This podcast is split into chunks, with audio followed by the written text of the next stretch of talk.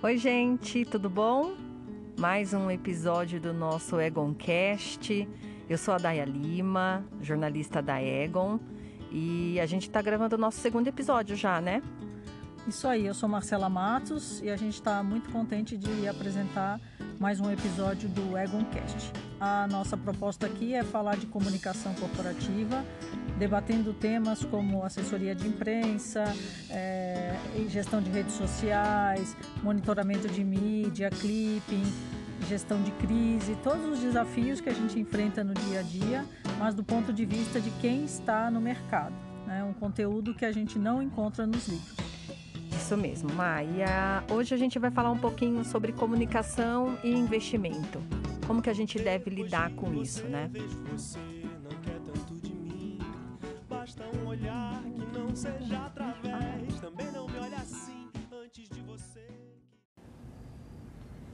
É isso mesmo. A gente escolheu esse tema porque estamos vivendo é, mais uma crise, né? A gente achava que essa pandemia ia deixar a gente em home office, numa situação atípica durante 30 dias, mas é, as coisas estão se estendendo mais do que isso, né? No primeiro momento houve um, um desespero, assim, muitas empresas cortando é, os, as áreas de comunicação e depois uma, houve uma estabilização, depois houve nova onda de corte, assim, quando se percebeu que essa história ia estender.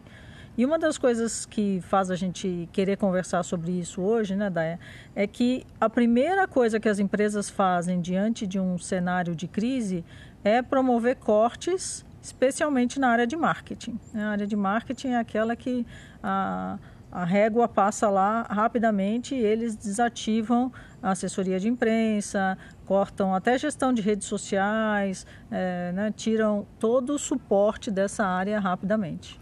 É, o que a gente percebe e vem tendo como experiência nesses anos, e já né, eu posso falar que eu já estou à frente da Ego em duas crises, em 2014 e agora, e o, o comportamento é o mesmo, assim.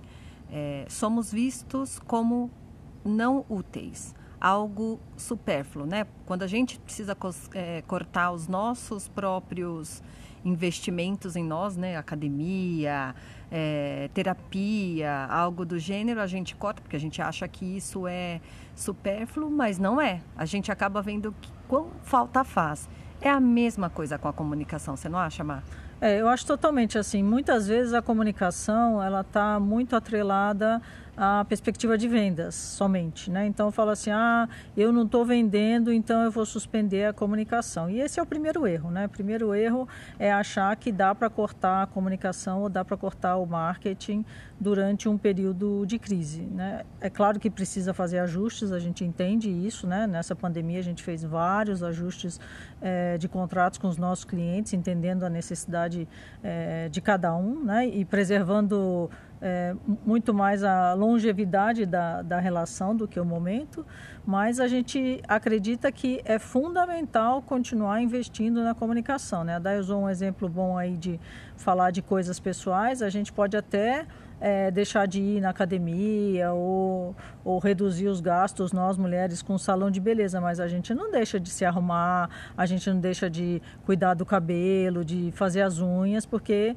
é, essa imagem nossa continua sendo fundamental, né? Ou até mais importante, né? Se você está procurando emprego, você capricha no visual, porque você sabe que você chegar lá é, não apresentável, tá fora já, ninguém vai contratar alguém nessa linha, né? E isso até em tempo de conference call, né? Ninguém é. se apresenta na frente do, de conference call com o cabelo desarrumado, com cara de amanhecido. Então, a imagem é algo muito importante a ser mantido.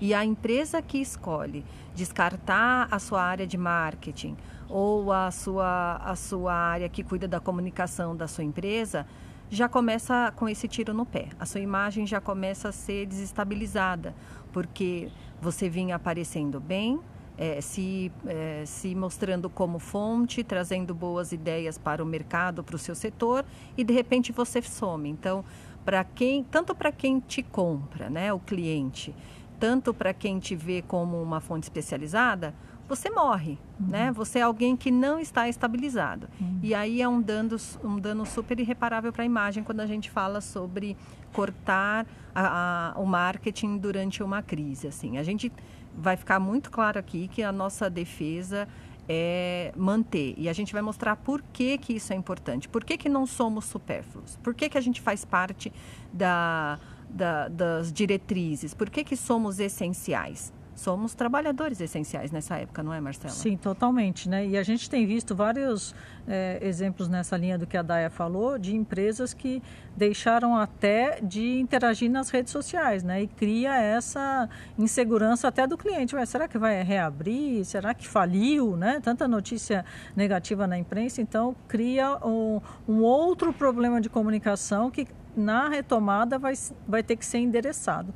Agora, uma das coisas que, que explica um pouco essa, essa postura, né, quando eu digo explica, não quer dizer que justifica, é que a área de, de comunicação, como ela é muito terceirizada, né, em muitas etapas ela é terceirizada, quase sempre tem uma, uma agência ou mais de uma agência prestando serviço, cortar esses serviços é muito fácil, entre aspas, né? Você rescinde o contrato, eventualmente tem uma multa, né? Ou até tem uma, uma retirada da multa, dependendo da situação e do relacionamento, mas é fácil cortar, muito mais fácil do que você demitir é, um funcionário que implica em custos, em pagamento de, de valores de indenização, etc, etc. E nesse mesmo sentido, e aí é uma notícia boa, se a gente está olhando agora já é, com vistas ao, ao, ao que vem de de, de melhor aí daqui a pouco, né? Quanto, quanto mais rápido, melhor, mas vem é, aí, exato. né? Uma hora isso vai acabar, né? Essa é a, é a, história. É que retomar a área de comunicação é muito rápido, né? Então, os empresários também, os mais vividos, sabem disso, que do mesmo jeito que eles desmontam toda a área, eles rapidamente refazem e os mais espertos refazem bem é, aos primeiros sinais de que a crise vai passar, porque daí eles tiram proveito desse momento que vem, né? Não adianta você esperar todo mundo estar tá reestabelecido para você se restabelecer. É o que a gente fala de retomada, né? Aquele que se é, se liga na retomada antes dela de fato acontecer, já está preparado. Isso em qualquer setor. Se a gente fala, precisamos nos estruturar aqui na Egon, porque a gente é, acredita que vai ter uma, uma uma chamada, uma chegada de clientes grande, a gente já tem que estar preparado para isso, né? Então a gente já está vendo isso acontecer, né?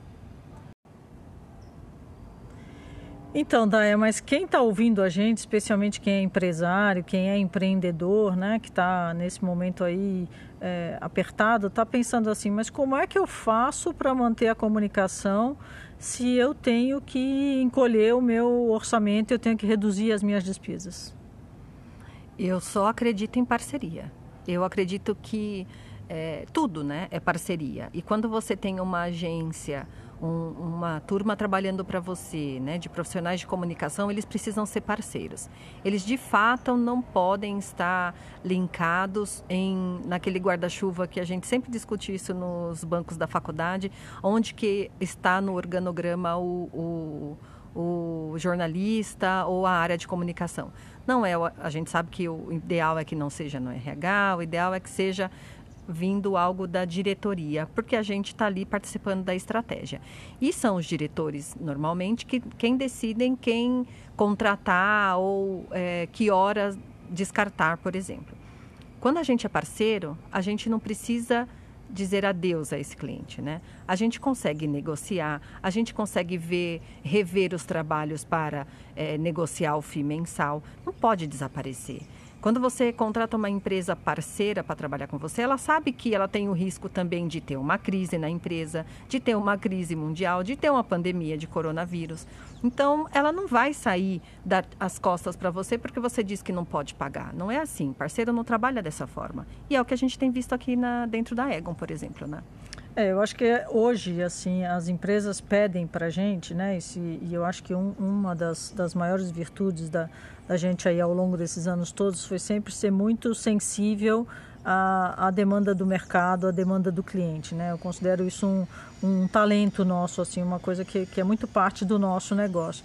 Então, a gente já há anos não acredita naquela questão do, do, do produto de prateleira, né? Alguém me pergunta assim, Exatamente. ah, você faz é, gestão de redes sociais? Ah, eu faço. Ah, quanto custa? Eu não sei quanto custa, porque depende do tamanho do, do trabalho, da, do desafio do trabalho e depende também do tamanho do negócio da pessoa, porque se ela tem uma pousadinha, né, pequena lá no, lá em Campos do Jordão, ela tem um perfil, né, de negócio. Eu não posso cobrar dela o mesmo valor que eu cobro de uma empresa grande que tem uma interação enorme, que tem não sei quantos mil seguidores, não sei quantos mil perguntas por dia, completamente diferente, né?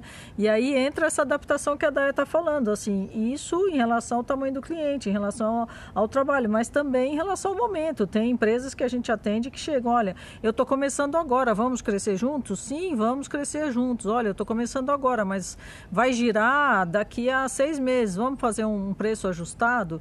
E isso vale também para Então, assim, a primeira, primeira coisa a, a identificar, e esse é um momento bom para ver isso, é se quem trabalha com você é de fato parceiro, né? enxerga a sua dor e é capaz de seguir com você. É, esse é um, é um passo fundamental nesse momento. É, exatamente. E nessa daí, quando a gente fala de parceiro, a escolha correta de uma empresa para trabalhar com você e com seu perfil, é, a gente pode falar aqui, né, Mar, sobre é, características, né? A Egon, por exemplo, eu vou falar sempre muito da Egon porque é a minha experiência nisso, mas a gente é conhecida e muito bem quista pelos clientes, pelos parceiros, por sermos é, personalizadas. Não estilo boutique, né, como todo mundo fala, mas a gente entende essa demanda atual do cliente, se ele está começando agora ou se ele já é, é velho de guerra, se ele vai precisar de um ajuste ou se ele não vai. A gente está aqui para crescer junto, né? A gente sempre fala que a Egon não é aquela que cobra coisas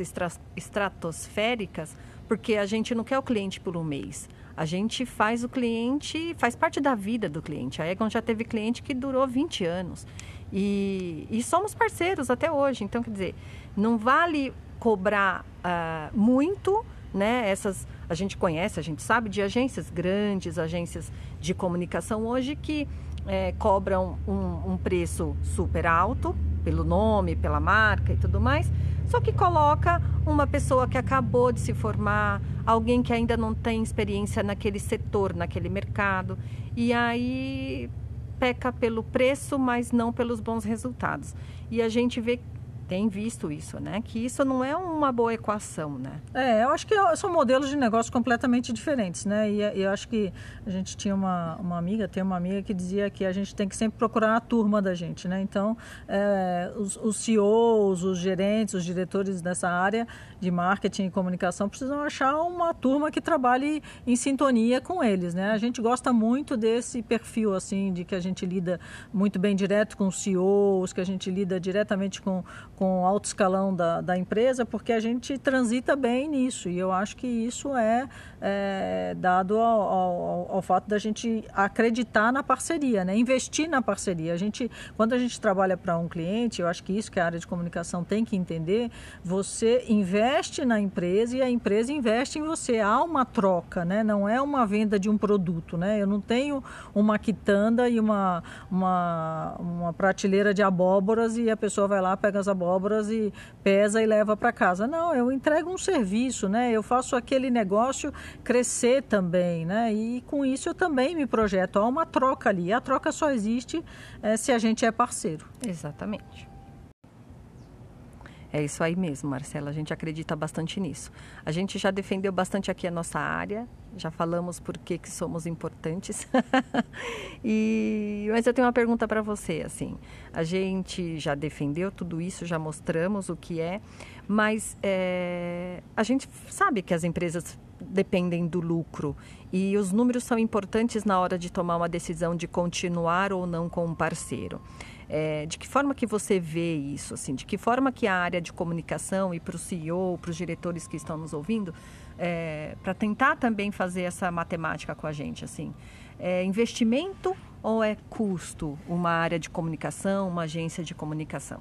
Acho que comunicação sempre é investimento, né? Ver como custo é, é reduzir, né, uma visão simplista é reduzir é, a força dessa área. Quem investe em comunicação sabe que o retorno é imensurável. Né? É imensurável. Não dá para você medir. Você não mede necessariamente pelas vendas, você mede muito mais pela reputação, pela percepção da marca, e são valores que são muito difíceis de, de quantificar. Agora, quando a pessoa não para a comunicação, né, quando ela adapta, ela, primeiro, aproveita oportunidades que os outros, né, que a concorrência, que o mercado em geral está é, abrindo mão. Uhum. Né? Então, ela está presente quando está todo mundo escondido é, debaixo do, do, do, telhado ali, né, tentando não desaparecer. A gente pode até citar exemplos de nessa pandemia, é, a, os muitos deliveries cresceram e os restaurantes que fecharam Perderam. dificilmente é, vão é. retomar quando houver a abertura, uhum. porque os clientes não vão mais lá, uhum. né? Os clientes vão criaram novos se... hábitos, né? É, os clientes, criaram, criaram novos, novos hábitos, é. mas também vai se lembrar na hora de que quiser sair de casa, uhum. daquele que atendeu ele nessa uhum. pandemia, né? Uhum. Se ele fechou, se ele parou de se mostrar nas redes sociais, e aí, para onde é, vão, né? É, é, a primeira imagem é que fechou é. mesmo, né, as portas. Né? E o que mais de ganho você acredita? Eu acho também que a gente é, mantém é, o motor ligado para a partida, porque quando a gente desativa tudo, a retomada é muito mais complicada. Você acaba tendo que é, voltar a ligar o motor, acelerar, etc., para pegar a velocidade. E você já está ali, é, especialmente com as redes sociais e tudo, você continua dizendo o que você está fazendo, o que você está preparando, né? como é que você está, como é que o pessoal está conduzindo. Quer dizer, você está ali mantendo aquele canal de comunicação aberto. Você não fechou aquele canal. Né? Você continua é, se comunicando, a sua marca continua exposta e você continua aproveitando todas as oportunidades de comunicação que existem. Né? Quando você desativa tudo, você desativa não só as agências externas, mas você também é, desarticula o seu time. Né? Você acaba tendo aquela pessoa que cuidava mais do marketing vai cuidar de outra coisa. Né? E aí, para voltar a funcionar toda a mecânica, é, precisa de um longo tempo. É, e é também super raso em dizer que quem perde é a agência que, que foi tirada do jogo, né? Nesse momento importante que todos precisa, precisam se unir para poder fazer o negócio continuar do jeito que, que der, né? É, a empresa perde muito, né? Aquele contato bacana que a sua assessoria de imprensa tinha com os jornalistas do setor, é, você não vai ser mais a fonte escolhida para isso. Mesmo que você retome depois com ela. Esfria, Porque, né? É, Esfria. além de esfriar, é. o jornalista mudou, uhum. É, a sua agência já não sabe mais qual é o, o jornalista que está no lugar, ou para onde aquele seu parceiro de, de WhatsApp foi, para uhum. o que, que ele está cobrindo. Uhum. Você esfria, né? Você uhum. Dá uma freada, uma pisada no, no, no breque bem bem pisado, assim, vamos é. dizer assim, né? É, e você também acha, assim, uma percepção que eu vejo de crise, na crise de 14, então, que foi, 14 e 15 foi uma crise longa, assim, né, que se estendeu por muito tempo, nós mesmos sofremos muito, é, tudo isso só começou a melhorar em 16, a gente tem uma impressão de que está tudo parado, né?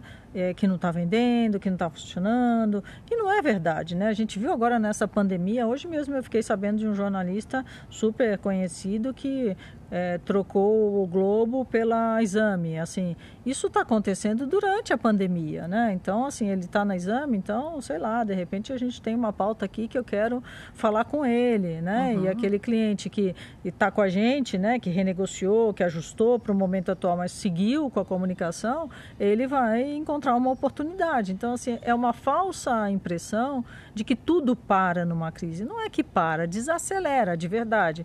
Mas quem continua ativo fica colhendo frutos, né? A gente diz que o bastidor, ele nunca para. E quem trabalha no bastidor é a comunicação. É, né? é a comunicação alinhado com os objetivos da empresa, junto ali com os diretores, com o CEO, são elas que vão dando é, o caminho a seguir, né? Uhum. Se hoje eu não posso estar com a minha porta aberta vendendo direto para o meu cliente, de que forma que eu que eu ativo um e-commerce uhum. e faço acontecer? Quais são os canais que eu divulgo isso? De que uhum. forma eu me torno fonte? Agora é um ótimo momento para isso, né? É, e isso faz com que a comunicação também fique cada vez mais estratégica e cada vez mais capaz de trazer resultado, né? Porque ela enfrenta a adversidade, né? Ela não, ela não retira o time de campo quando as coisas ficam difíceis. Não, o nosso desafio hoje é muito maior do que no, no tempo de que a economia estava indo bem, né? A gente agora tem que, como diz o mineiro, rebolar para poder trazer o resultado, né? É, exatamente. Eu acho uhum. que, que a gente vai nisso, né?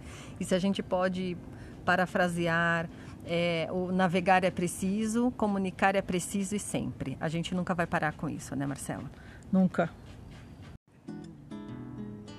Espero que vocês tenham gostado desse nosso segundo episódio. A gente vai trazer mais temas sobre o nosso mundo diário aqui de comunicação.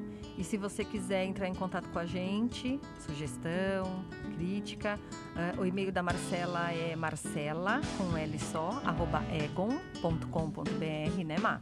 Isso mesmo, e o da Daya, Daya, D-A-Y-A, arroba egon.com.br. Obrigado, gente. Até o próximo. Valeu, gente. Até mais.